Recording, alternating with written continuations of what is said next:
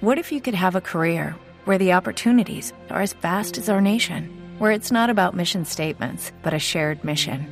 At U.S. Customs and Border Protection, we go beyond to protect more than borders from ship to shore, air to ground. Cities to local communities, CBP agents and officers are keeping people safe. Join U.S. Customs and Border Protection and go beyond for something far greater than yourself. Learn more at cbp.gov/careers. Hoy, cuando faltan nueve días para que el país sepa quién será su próximo presidente, se agitan las polémicas, se mueven las adhesiones y se esperan anuncios concretos de la organización electoral. En cuanto a lo primero, la controversia ha quedado planteada por dos flancos. El candidato del uribismo Iván Duque le contestó a Gustavo Petro y dijo que está dispuesto a debatir cara a cara ideas y propuestas, pero con altura no se interpreta como la posibilidad de que vayan a sentarse en un debate en un eh, canal de televisión todavía, pero dijo además Iván Duque que está dispuesto a adelantar este tipo de confrontación de ideas y aprovechó ese momento cuando dijo esto para lanzarle pullas al candidato de la Colombia Humana al acusarlo, sin mencionarlo, de camaleónico tras su cambio de posición entre la primera y la segunda vuelta. Sin embargo, como lo hemos dicho, hoy todavía no se ha concretado debate alguno entre los dos aspirantes a reemplazar a Juan Manuel Santos y sería poco probable que llegara a producirse esa posibilidad en los siete días que quedan abiertos para esa situación.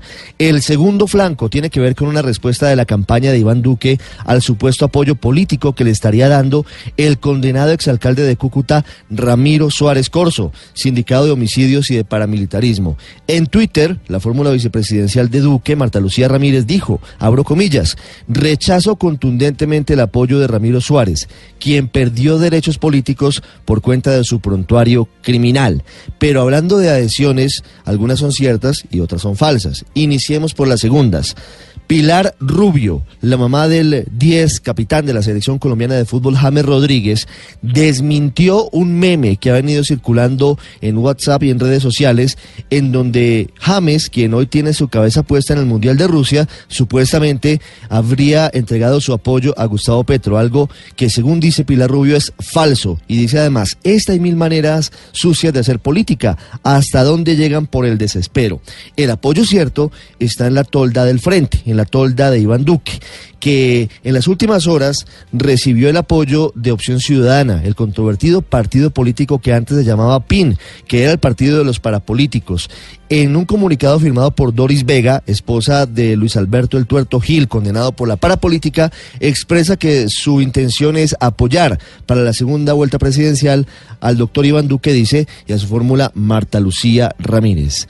En cuanto a adhesiones, además están en la orden del día lo que ocurrió con Iván Duque y el Consejo Gremial Nacional, el poderoso grupo de líderes del sector productivo del país, mientras que en las tolas de Gustavo Petro hablábamos de una gran coalición que podría anunciarse en las próximas horas, que todavía no se conoce públicamente, aunque sí se ha sabido de reuniones de Antanas Mocus con Petro e Ingrid Betancourt en las últimas horas. Y para terminar el ajedrez electoral, hoy tendrá que decir el Consejo Nacional Electoral los resultados de las elecciones en la primera vuelta, acto que se ha retrasado por el complejo estudio de las denuncias de la campaña de Gustavo Petro. Escuchen las cifras.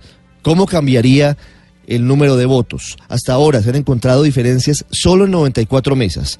Se le sumarían a Petro 433 votos, equivalentes al 0,0022% de la votación nacional, mientras que Iván Duque le restarían 179 votos.